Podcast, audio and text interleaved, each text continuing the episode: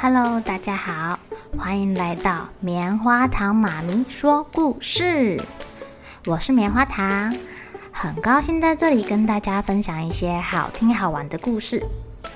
偷偷预告一下，每个礼拜五啊，棉花糖妈咪会跟大家讲一系列的原创故事。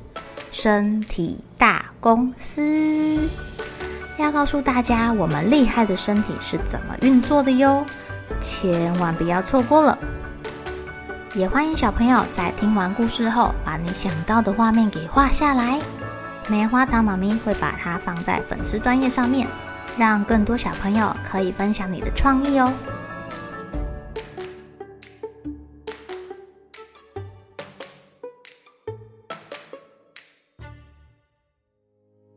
Hello，亲爱的小朋友，今天过得怎么样呢？你们喜欢下雨天吗？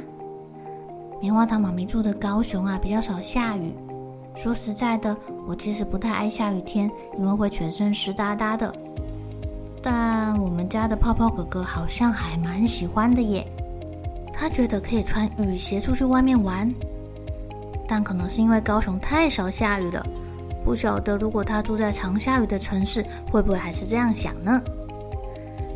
今天要讲的故事啊。是丽莎跟卡斯伯在下雨天找乐子的故事哦。卡斯伯跟丽莎一起到丽莎的外婆家度假了，但他们去之后，每天都在下雨，哪儿也不能去，在屋子里面也玩腻了，一点都不好玩。丽莎的外婆说：“哦，我们来做蛋糕吧，孩子们。”外婆找了围裙给两个小朋友穿。卡斯伯负责揉面团，丽莎负责调奶油。两个小朋友很认真的执行自己的任务哦。可是，可是，在外婆回来之前，他们就已经开始动手做了。所以，等到外婆看到的时候，Oh my God！卡斯伯，你的脸怎么白白的？你怎么从一只小黑狗变成小白狗了？Oh my God，Lisa，你身上怎么黄黄的？外婆好像崩溃了。两个小朋友只好回房间去把自己弄干净。Lisa 又想到一个好主意了。哎，我们来玩幽灵火车吧。于是，两个小朋友用手上所有可以用到的道具做了好几节车厢。他们拿出了溜冰鞋、箱子、地毯，还有这个不知道是什么东西。他们弄了车厢之外，还还放陷阱呢。最后啊，他们两个把百叶窗给拉上，要干嘛？卡斯伯说：“将第一个过来的人。”就会被吓死，嘿嘿。你们知道谁中陷阱了吗？是 Lisa 的妈妈。她一开门就被猴子给打到头，还被 还被扫把给击中鼻子，然后差点踩到溜冰鞋滑倒。Lisa 的妈妈非常生气，要两个小朋友赶快下楼去。这时候。他们看到丽莎的爸爸在楼下看网球转播，他们又想出另外一个好玩的点子啦。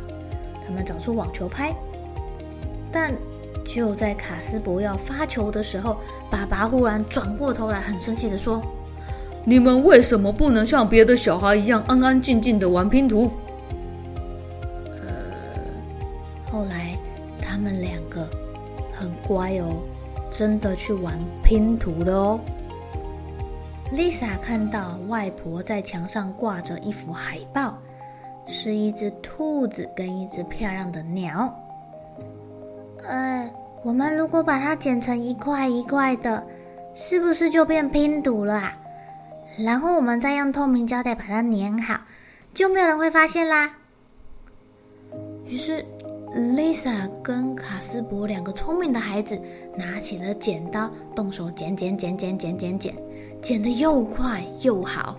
剪完之后呢，就开始拼拼图。最后用胶带把这些碎碎的纸给粘起来。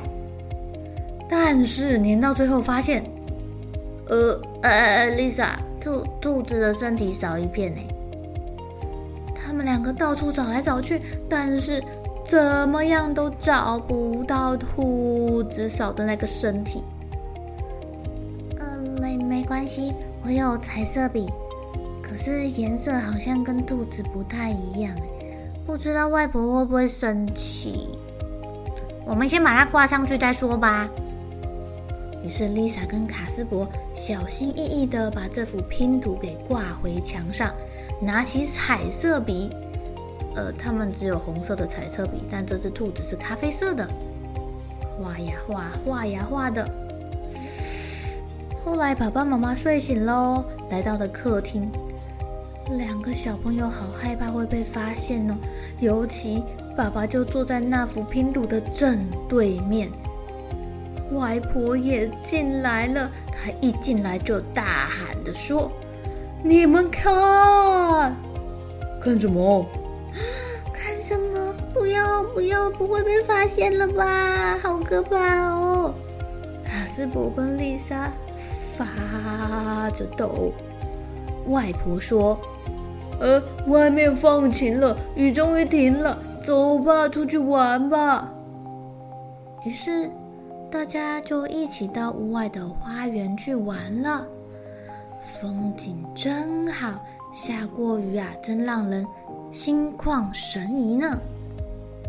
至于那幅拼图，Lisa 跟卡斯伯决定，他们要买新的彩色笔，再涂一次，这样就不会被发现喽。